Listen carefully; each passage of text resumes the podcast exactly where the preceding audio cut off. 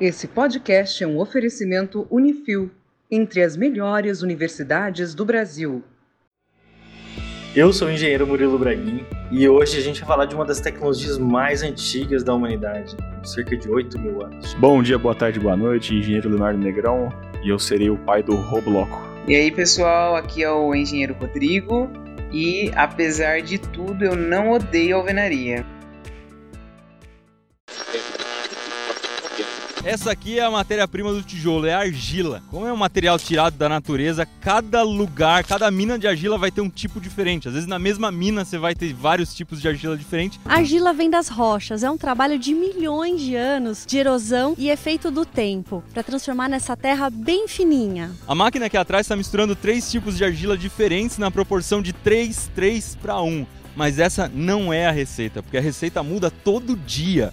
Como cada caminhão que chega da mina vem com uma argila diferente, eles têm que ficar estudando constantemente a melhor composição para fazer a cerâmica. Como a argila chega um pouco seca, eles têm que acrescentar água vai ter de 20 a 30% de água na fórmula final do barro. E ela já vai saindo aqui, ó, por causa do molde, em formato de tijolo infinito. A temperatura ideal para cozinhar o tijolo é de mais ou menos 900 graus. Você pode ver no termômetro aqui, está marcando 895. E o mais interessante, essa temperatura é controlada automaticamente. Essa máquina quando percebe que está faltando lenha, ela manda um comando para aquela outra que abastece o forno para colocar mais lenha e se a temperatura ficar muito alta, ela para a máquina que abastece o forno.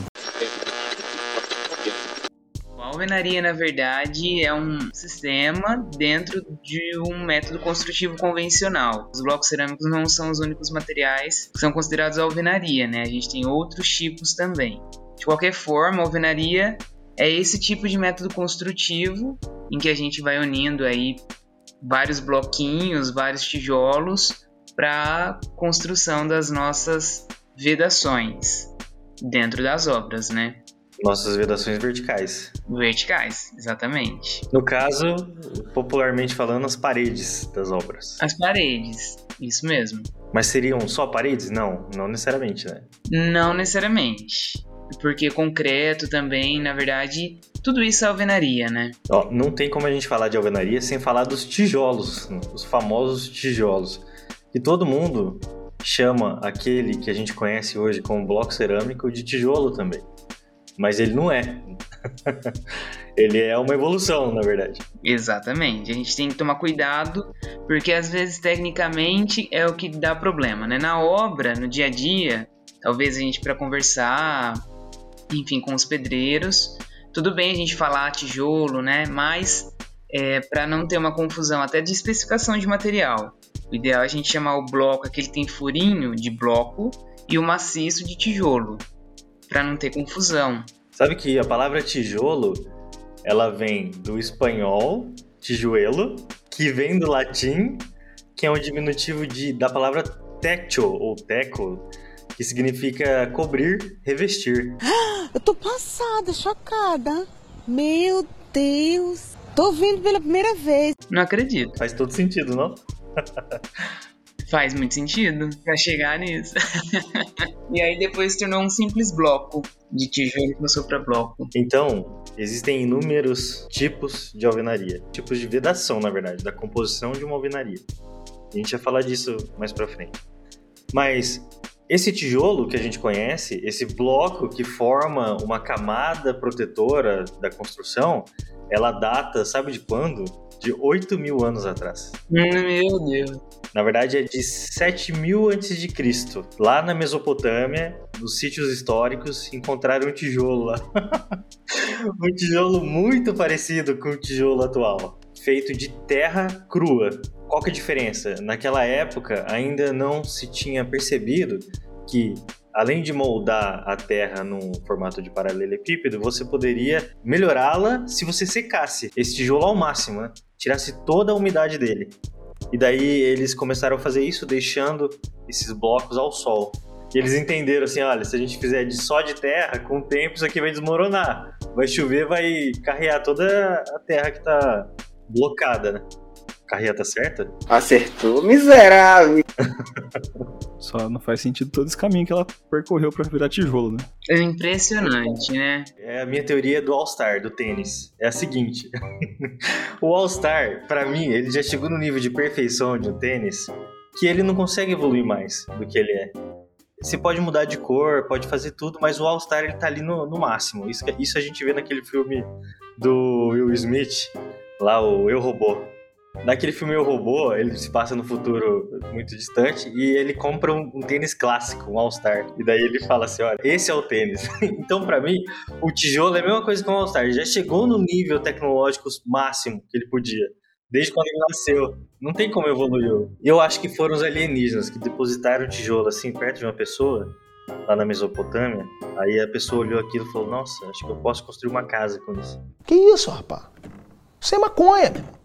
Pode até fazer como os romanos, que os tijolos deles não eram esse bloquinho paralelepípedo bem certinho que nem a gente conhece hoje. Eles eram compridões, assim, no formato mais de uma soleira de porta. Eu só, eu só queria fazer uma observação. Você falou que eles acharam um tijolo que é muito parecido com o que a gente usa até hoje. É muita evolução, cara. É, é verdade, mano. Isso aí nem, é, nem o jornal, essas coisas resiste, essa tecnologia. Tijolo é tecnologia que não consegue ser substituída, cara. Invistam em tijolo. Não, e o pior é que quando existe algum avanço tecnológico no, no bloco, né?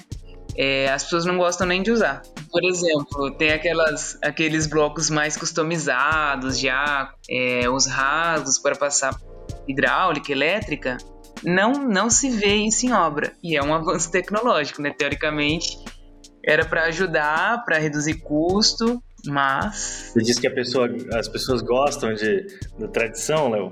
É isso? É hoje. Tanto, tanto é que hoje o pessoal faz a parede de bloco vazado.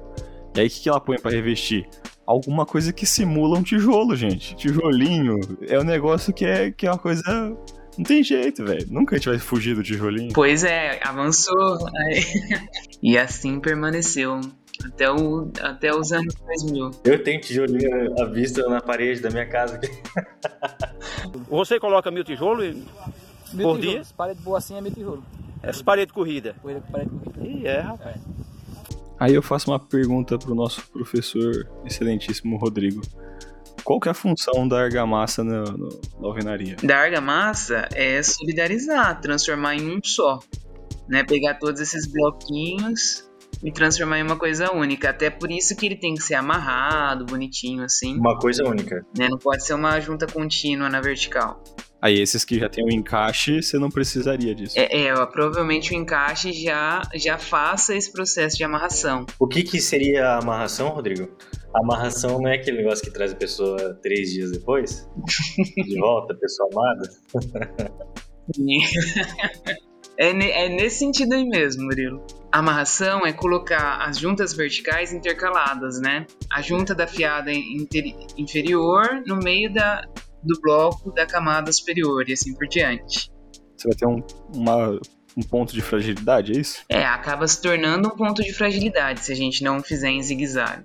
E até uma época o pessoal começou a utilizar a junta seca, né? A junta na vertical seca. Então encostava um bloco no outro. Assim, é, eu não posso dizer com todas as palavras que não é bom fazer dessa forma.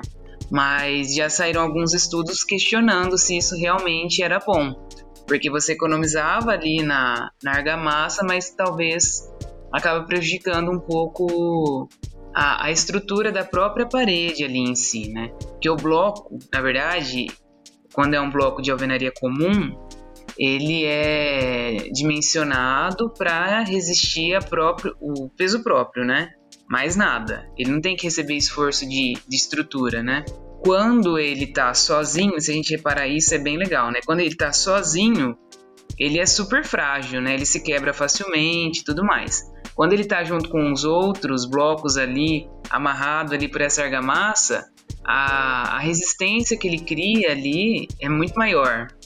E aí, quando a gente deixa de colocar na junta vertical, isso pode ser um problema. A gente pode não alcançar essa resistência que ele precisa para suportar o peso próprio. Então, em equipe, ele trabalha muito bem, sozinho, não. Então, é mais ou menos nesse sentido aí que a argamassa de assentamento trabalha, né? Mas olha, é muito engraçado, né? Porque daí a gente pega bloquinho por bloquinho, pecinha por pecinha, a gente tem que fazer de uma forma que ela passe a ser uma só, como se fosse uma só. E por que não colocar uma peça só de uma vez? É, essa é a minha pergunta, minha dúvida. Porque para mim dá muito mais trabalho você colocar um negócio que tenha a dimensão da sua mão do que você colocar um, uma placa muito maior que vai cobrir uma área grande de uma só vez. Aham, uhum, e a gente tem tecnologia para isso, né? Tem. Principalmente para divisão externa. Por que, que até hoje a alvenaria é feita com blocos cerâmicos? Alvenaria mais comum, pelo menos aqui do Brasil, né? O que, que tem de especial nisso, nessa tecnologia? Então, na verdade, é aquela coisa, saudosismo mesmo, eu acho. É a cultura brasileira que não aceita outras formas, talvez, porque a gente tem até um pouco daquela imagem de filme, aqueles filmes mais antigos que jogava alguém na parede, a parede abria, despedaçava, sei lá, parecia que era de isopor, né? E aí talvez criou-se uma imagem ruim de paredes de drywall, por exemplo, né? Que é uma outra forma de vedação, que não é alvenaria, mas que cumpre com a mesma função de vedar internamente. E aí é uma questão cultural. Sempre que a gente vai discutir sobre por que não outras tecnologias, é por uma questão cultural. Por outro lado, agora a gente está passando por uma época de muito acesso à informação né, de um modo geral. Em todos os em todas as áreas da nossa vida a gente tem muito mais acesso à informação. E aí as pessoas quando decidem construir uma casa ou comprar um apartamento, que seja, elas vão pesquisar na internet sobre todas as coisas que existem e que estão surgindo. E hoje em dia já, já é mais possível a gente pensar nessa aceitação de outras formas de execução de vedação do que a alvenaria. Então talvez a gente passe por uma época de transição, né? Mas coitada da alvenaria, a gente também não pode colocar ela como uma grande vila da história, ela só. Ela tem seu valor, né? Faz a parte dela, exatamente.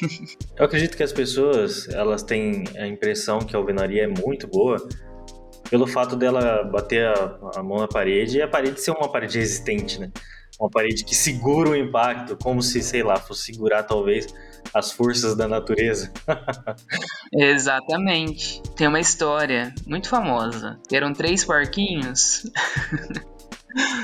que a casa de alvenaria era que ficava em pé. A de madeira caía, a de palha, né? Não que a gente construiu em palha, mas a de palha caía, de madeira caía, de alvenaria não, permanecia em pé. Verdade. E aí já vem, aí já se cria aquela cultura de que madeira também é ruim, que na verdade está muito errada essa história de que madeira é ruim.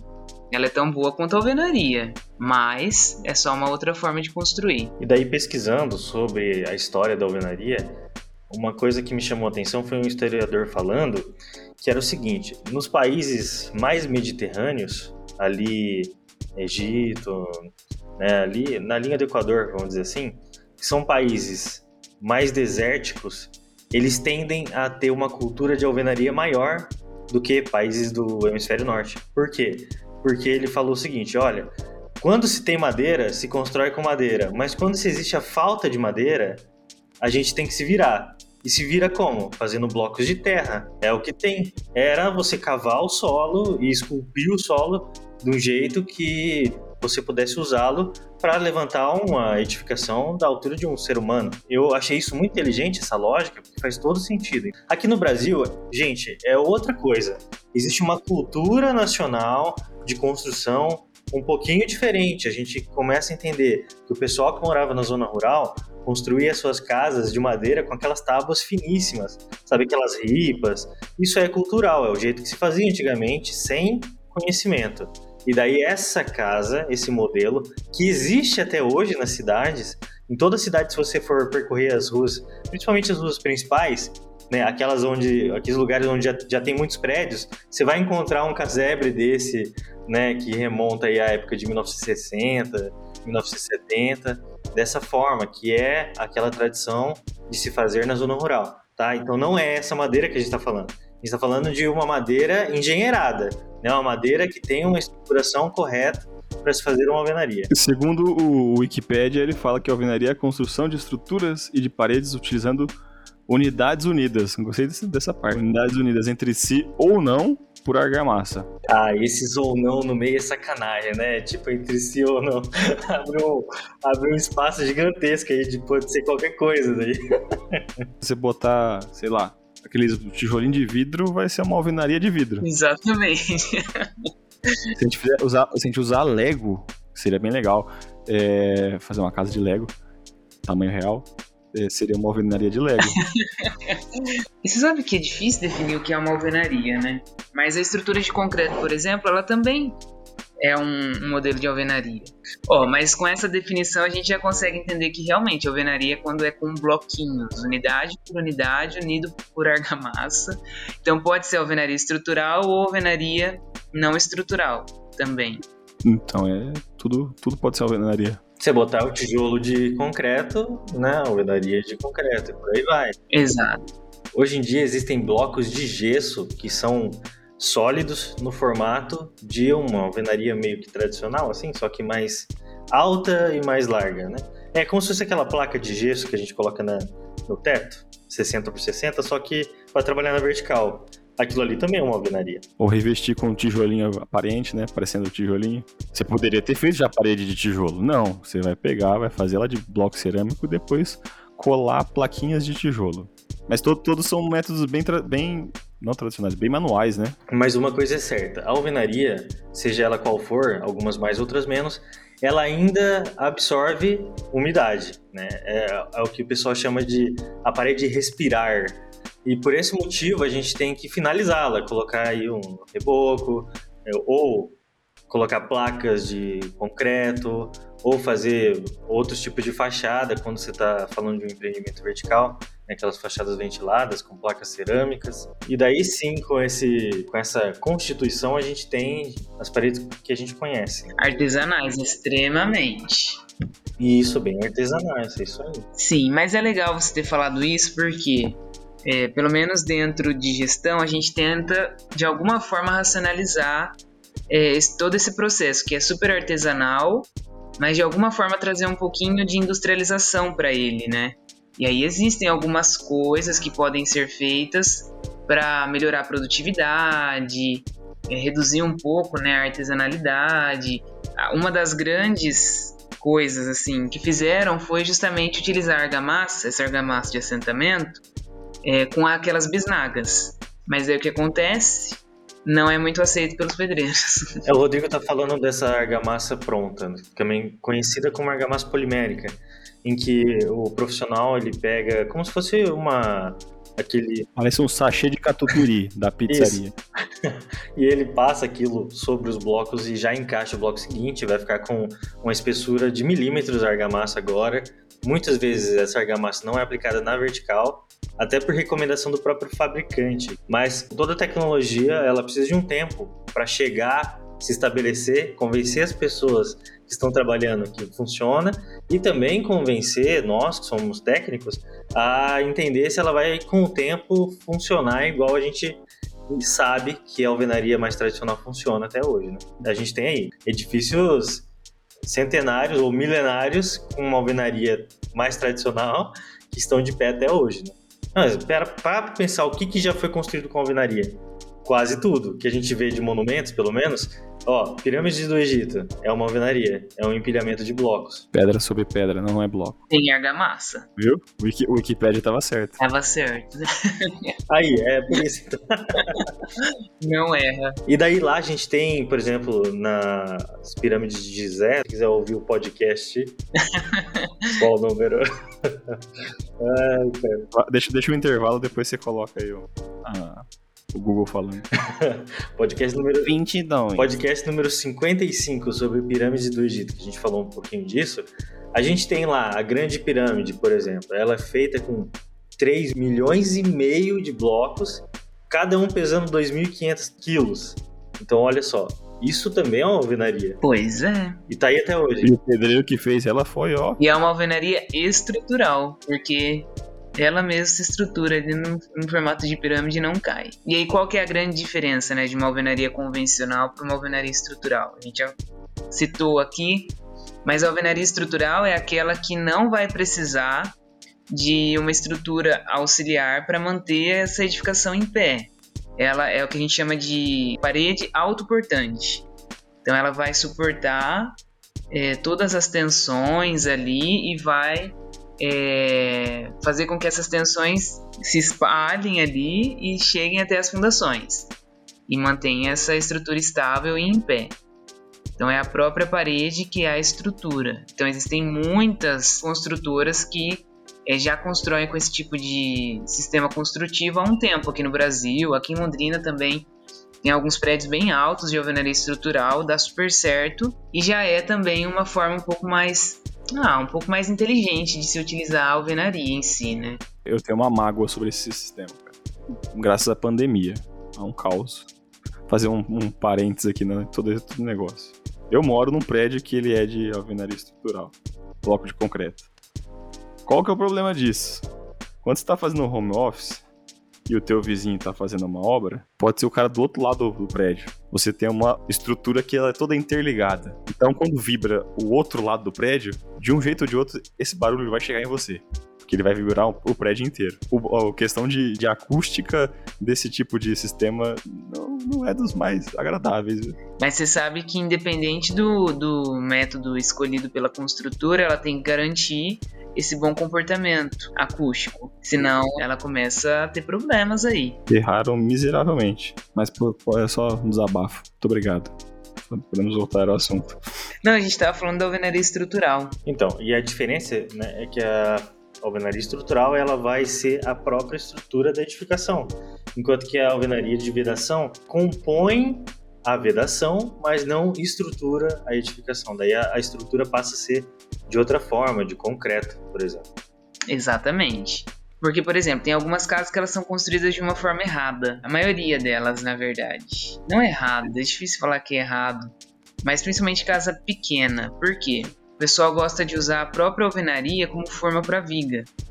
Então faz a alvenaria, sobe ali a, a parede e depois usa isso como bota lá, né, as duas tábuas fechando ali e usa a base da alvenaria como apoio para viga, né? E aí eu não sei direito se isso dá muito certo. Eu não sei o quanto essa viga tá ali apoiada, mesmo colada nessa parede. O quanto a parede acaba sofrendo com, as tensões que vêm da viga também. O quanto do concreto do, da viga perde de água para esse bloco. Nossa, não, isso aí já é outro problema, né? É, são casas pequenas, né? Então os esforços são bem menores, mais atenuados, né? Mas se a pessoa for fazer uma mudança, uma nova configuração, ah, vamos abrir essa parede aqui dessa, dessa sala aqui. Não que vai cair, mas vai ter, tipo, ah, começar a trincar os negócios lá, vai dar uns... Principalmente se a laje, se for uma casa de laje, por exemplo, e a laje estiver apoiada nessa, vi, nessa parede, repense antes de mexer nela. É, e dependendo da altura dessa parede, começa a ficar cada vez mais preocupante. O Murilo e o exemplo da vida dele.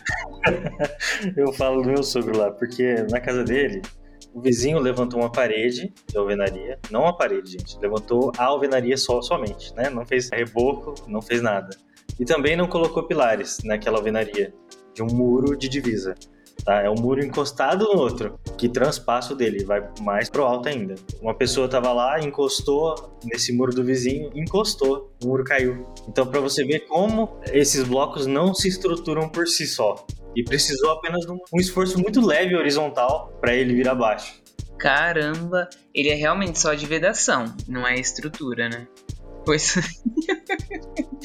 Você coloca mil tijolos mil por tijolos. dia? Parede boa assim é mil tijolos. Essa parede corrida. Parede corrida. Ih, é, rapaz. A gente podia falar da evolução do tijolo maciço para o bloco cerâmico. Ah, legal. Quem disse que isso foi uma evolução? Foi uma evolução. Eu vou explicar o porquê. Eu já falei que não foi, cara. Até, até hoje a gente faz as coisas com tijolo. Mas com tijolinho maciço é mais raro. Tijolo. Não faz tijolo maciço nem na parede. É, se bem que hoje em dia algumas pessoas fazem. É mais difícil. Com, como acabamento. Mas faz até com pastilha, várias coisas que simulam. É, mas só de acabamento. Virou um objeto de adorno. Sabe onde o tijolo é, é usado? Nas churrasqueiras, que é o tijolo refratário que é aquele tijolo que ele é aquecido a uma temperatura absurdamente alta, vira a temperatura limite dele, de modo que o seu fogo da sua churrasqueira nunca vai chegar naquela temperatura e não vai degradar ou depredar o seu tijolo. Se sabem da onde vem o nome tijolo baiano? Quando a gente se refere aos blocos cerâmicos furados? Da Bahia, pô. Sim, da Bahia, exatamente. Mas por quê? Sabe por quê? Eu não sei não. Porque o tijolo baiano tem esse nome. Já desisti já. Existem duas histórias. Uma é pejorativa e a outra é o que aconteceu mesmo. A pejorativa eu conto depois. Mas ó, é o seguinte. Esses blocos, eles ficaram famosos na época do Brasil colonial ainda. Olha só, toda a tecnologia de bloco é antiga, né? Pra caramba. E eles eram feitos na Bahia mesmo. Lá tinham olarias que inventaram uma tecnologia de deixar o tijolo mais leve, retirando o material cerâmico da onde ele não precisa estar. A gente fala de linhas de tensões dentro do bloco. A diferença do bloco de vedação para o estrutural é que o estrutural aguenta mais tensões, mais carga. Ele tem paredes mais grossas. Dessa forma, o bloco conseguiu ficar um pouco maior. Eles fizeram as ranhuras externas, que era para tanto a argamassa de assentamento quanto a argamassa de reboco conseguirem ficar melhor agregadas na peça e deixaram mais leve. E daí, a segunda vertente, que é a vertente negativa, fala que por eles serem baianos, que fizeram um tijolo mais leve para carregar menos peso. O baiano é preguiçoso. Ah, tá. Mas tá aí até hoje esse bloco e ele tem lá suas desvantagens sim, porque por ser maior e por ter muitos vazios, ele é muito quebradiço. A gente tem outro problema na- dentro da obra, né? Que é o, o transporte interno dentro da obra, né? E o processo de queima para cerâmica ficar endurecida e virar o bloco cerâmico pode deformar algumas peças. Tanto que existem até normas técnicas para contornar essas situações, onde a pessoa vai lá, tira uma amostra da pilha de queima e daí ele faz todas as verificações dimensionais da peça, vê se a peça fletiu, né, se não entortou de alguma forma. E a gente sabe que hoje em dia nas obras é esse bloco que chega. É um bloco que é bom, mas que ele tem essas propriedades dimensionais um pouco afetadas. O que acontece, que a gente falou da tecnologia lá da argamassa polimérica, é que a argamassa polimérica, por fazer um filete muito fino de argamassa entre os tijolos, vai somar as deformações. Conforme você vai levando sua venaria, você vai somando esses erros de dimensão. Vai chegar uma hora que essa argamassa vai ter que ser substituída por uma argamassa comum para fazer um nivelamento. É, então, porque, por exemplo, se a gente escolhe avançar na argamassa de assentamento sem avançar o bloco em si, sem ter melhores blocos, né, com, com menos variação dimensional, uma coisa não, não bate com a outra, né? Então, se a gente decide melhorar uma coisa, a gente tem que melhorar o sistema como um todo. Senão, não vai dar certo mesmo. Né? Até porque a, um dos motivos de ter essa junta, essa argamassa de assentamento aí de, de um centímetro a um centímetro e meio, é justamente para a pessoa conseguir vencer essas variações dimensionais que existem entre os blocos e que é meio natural dele, né? Porque é o processo de fabricação, é, uma, ma- é um material que vem da natureza, tem características que são aleatórias, né, até certo ponto. Mesmo tendo um certo controle tecnológico, é, como esse aí, de ir lá, retirar as amostras, né, fazer todos os testes, por utilizar essa matéria-prima que vem lá da natureza, né, então aí a gente acaba tendo muitas variações tudo mais. É difícil também manter a mesma temperatura do forno, que são fornos grandes, né, então, querendo ou não, em algum ponto ali vai ter uma temperatura menor, em outro ponto uma temperatura maior. E não vale muito a pena também investir em tecnologia lá na fabricação, porque senão o bloco começa a ficar muito caro, né? E uma das coisas também, lembrando, né, que o bloco ele é muito utilizado é a viabilidade econômica. É um material barato, né? É, por ele ter um processo mais industrializado do que o tijolo maciço, e por ele ser mais leve, ter menos material, ele acaba sendo consequentemente mais barato no final. E é isso, o custo-benefício dele é bom, né? Porque essa é a origem, cara, da, da alvenaria.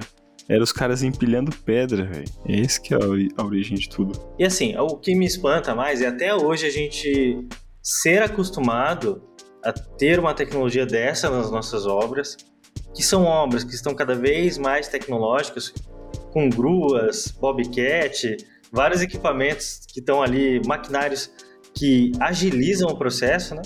e a gente ainda ter que ter, sei lá, um pequeno exército de pessoas colocando blocos cerâmicos. Você coloca mil tijolos e- Mil por tijolos. dia? As paredes boas assim é mil tijolo.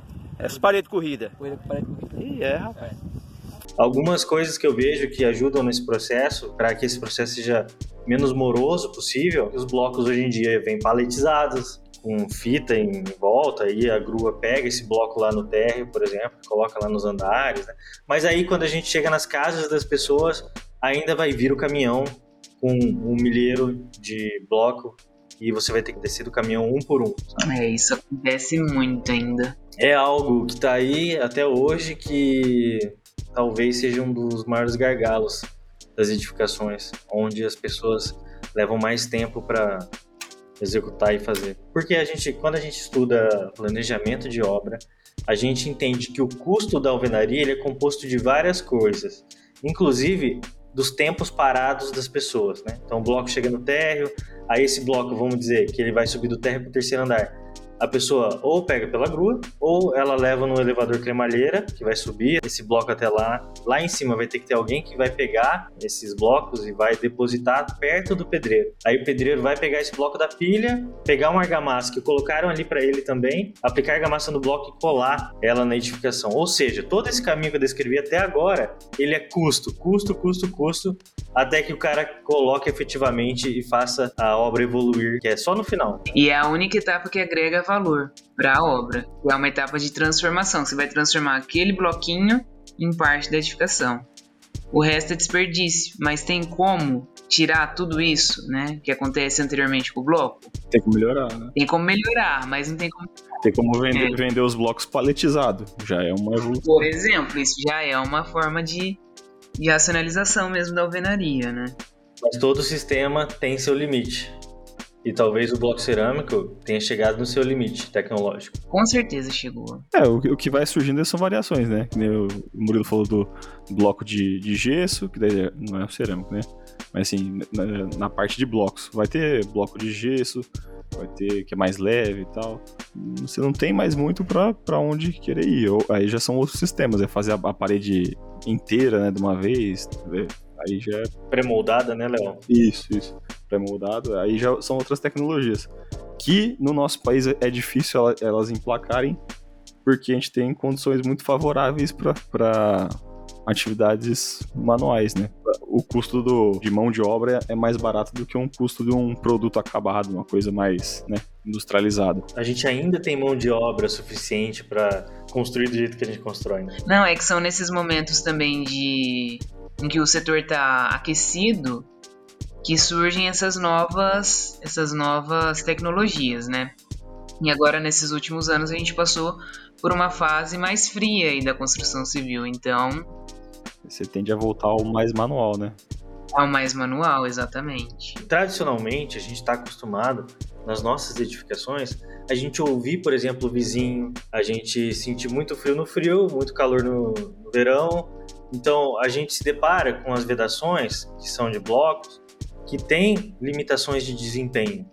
Até quando eu estudei o desempenho dessas vedações para transformar uma obra que era de alvenaria em uma obra de drywall e várias outras coisas, era muito difícil, junto aos fabricantes de blocos, você ter qualquer parâmetro de desempenho. Que dirá desempenho acústico, térmico, não existia. Só uma empresa até hoje, e eu já faço convite para que eles gravem aqui com a gente, que é a Paluzzi Blocos, que eu acho que é a empresa mais tecnológica em termos de alvenaria do Brasil, que tem lá seus blocos todos certificados na norma de desempenho. Fora essa, existe alguma outra? Eu acredito que não. É, então, e por mais que tenha controle, é que eu não sei, não conheço essa, mas por mais que tenha controle, deve ter um intervalo de confiança um pouco reduzido, né? Porque é difícil mesmo, né? Igual quando a gente vai falar de solo em si, né? A parte de fundações.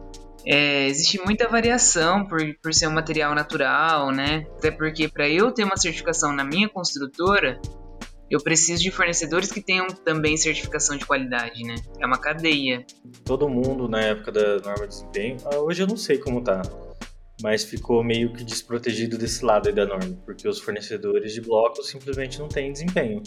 Nunca fizeram testes, que eu quero dizer. A não ser testes estruturais. É uma preocupação constante de todo engenheiro. Mas hoje em dia, realmente, é, existem outras considerações tão importantes quanto a estrutura, porque faz parte do desempenho global da obra, né? A gente percebe que as obras nossas aqui do Brasil, principalmente, que a gente usa muitos componentes cerâmicos, tudo é a mesma coisa.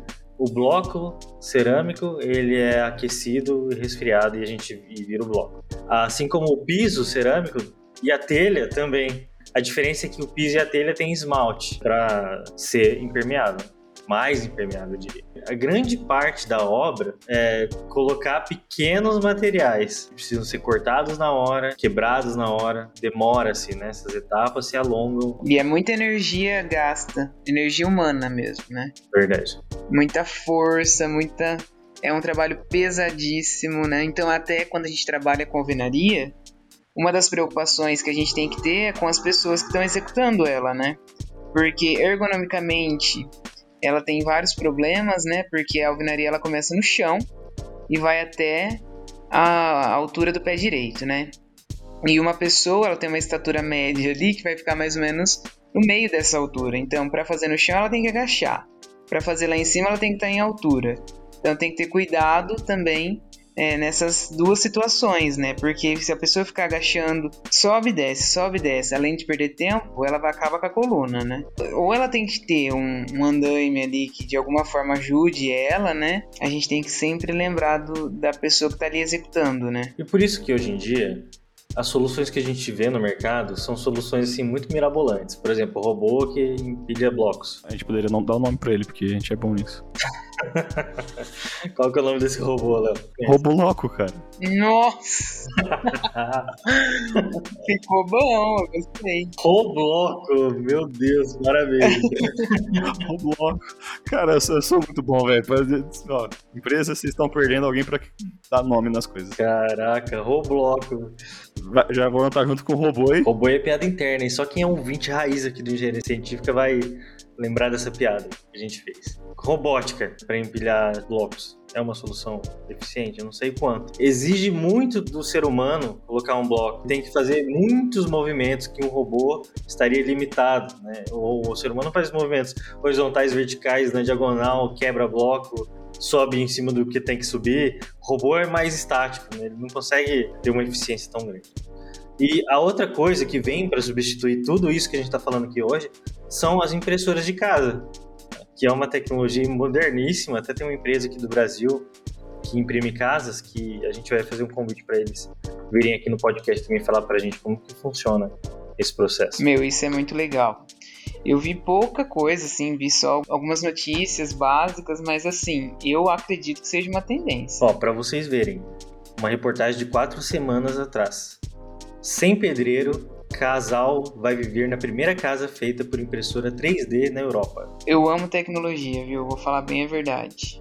Começou a mexer nas coisas, eu já tô gostando. Não, mas tem coisa que tem, tem que mexer, né, cara? Eu tinha um chefe meu que ele ficava indignado. Ele falava assim, cara carregando coisa na, tipo, na, na mão. Ou na, tipo, uma padiola, sabe? Ele fala assim, meu, não é possível que a gente tá em, nos anos 2000 e tanto e a gente ainda tá transportando coisa desse jeito, sabe? Exatamente. A gente, assim, como engenheiro mesmo, como a, área técnica, tem que se incomodar com isso. Porque não é normal, não tá legal, não tá legal. E eu não sou contra a alvenaria. Eu só acho que a, ela tá definhando aí já. e já acho que chegou a hora de mudar isso, né? E existe tanta coisa, gente, existe tanta pesquisa sendo desenvolvida, tem tanta coisa boa mesmo. E eu acho que é um pouco culpa nossa também, sabe? Como engenheiros, porque acomodadíssimo e a gente não faz propaganda daquilo que, que é bom dentro da engenharia, dentro da construção civil, né? E é para isso que a gente fez o engenharia científica. Exatamente, para divulgação de coisas novas, né? Então, assim, vai muito da gente também falar com o nosso cliente e falar para ele, né? Falar, ó, não é só bloquinho, confia em mim. Né? Aí agora até o quanto, até o quanto a gente dá essa confiança pro cliente, né? Aí é outra coisa. Notícia atualizada do dia 2 de 5 de 2021. Esqueça os tijolos, pedreiros e toda aquela estrutura de materiais usados para construção na casa Na Holanda, o casal vai morar na primeira residência feita inteiramente numa impressora 3D. A nova casa tem 94 metros quadrados, segue todas as leis holandesas.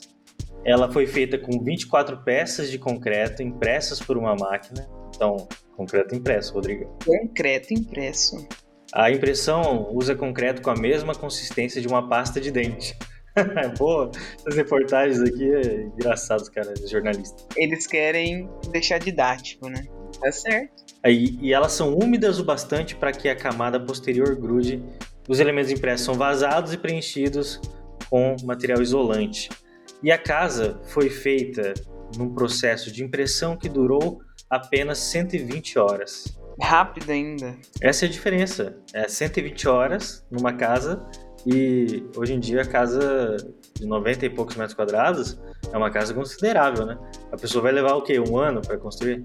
É, Pois é, dependendo. Isso aí se tiver com dinheiro e bem à disposição, né? Mas a gente vai trazer um podcast aqui só para falar desse movimento mundial que existe das casas rápidas.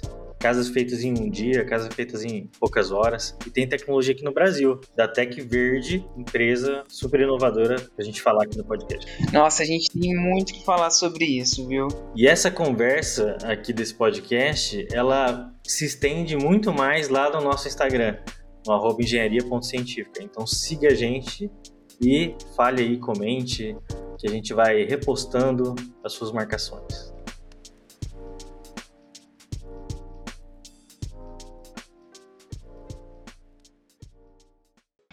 A gente está aqui no Engenharia Científica de portas abertas para todo mundo que quiser falar com a gente, para todos os empresários que estão ouvindo. Se quiser entrar em contato com a gente agora, manda mensagem no nosso Instagram, no nosso WhatsApp, vai no nosso site, tem lá os nossos contatos.